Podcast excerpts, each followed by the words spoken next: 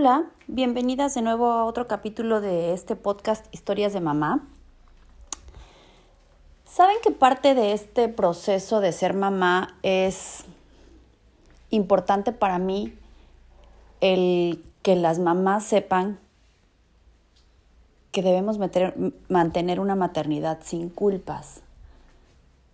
Porque al final es nuestra obligación crear seres humanos buenos y para eso a veces necesitamos pues ciertos métodos en el caso de a lo mejor corregir algo, eh, hacerles saber que hay algo que no se hace o que se hace diferente tal vez. Pero mediante ese proceso regularmente las mamás nos llenamos de culpa porque creemos que todo lo que tenemos que dar es amor, amor, amor, amor. Y sí, eso de, crear seres humanos que respeten, que sean responsables, también es amor. Sin embargo, desde el momento en que nacen nuestros hijos, empieza a llenarse un saco de culpa para nosotros. Nos sentimos culpables cuando de pronto nos distrajimos un momento, nos volteamos y se cayó de la cama, del columpio, de, de lo que sea. Cuando escogiste un colegio que al final no te gustó y tu hijo no la pasó bien. Cuando te tienes que mudar de casa o de ciudad o de país y te sientes culpable por tener que mudarte y alejarlo de su mejor amigo, de sus abuelos, de sus primos. Te sientes culpable si no tienes una lactancia exitosa porque todo el mundo dice que lo que debes hacer es lactar, o si quieres regresar a trabajar porque entonces te estás perdiendo la maternidad. Y además, te sientes culpable también si te quedas en casa para, para estar con ellos, porque entonces no tienes dinero para ciertas comodidades que quisieras darles.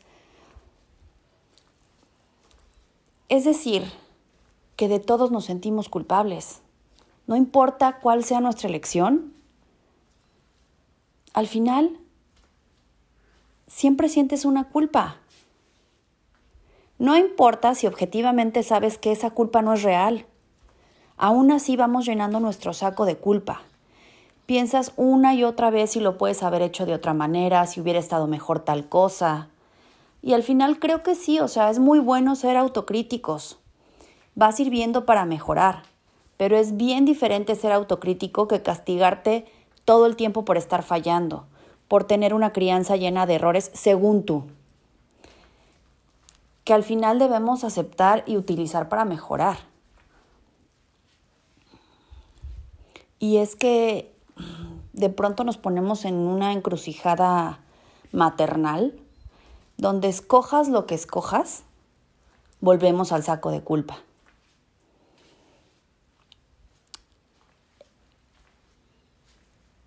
Y sientes que seguro mañana puedes hacerlo mejor.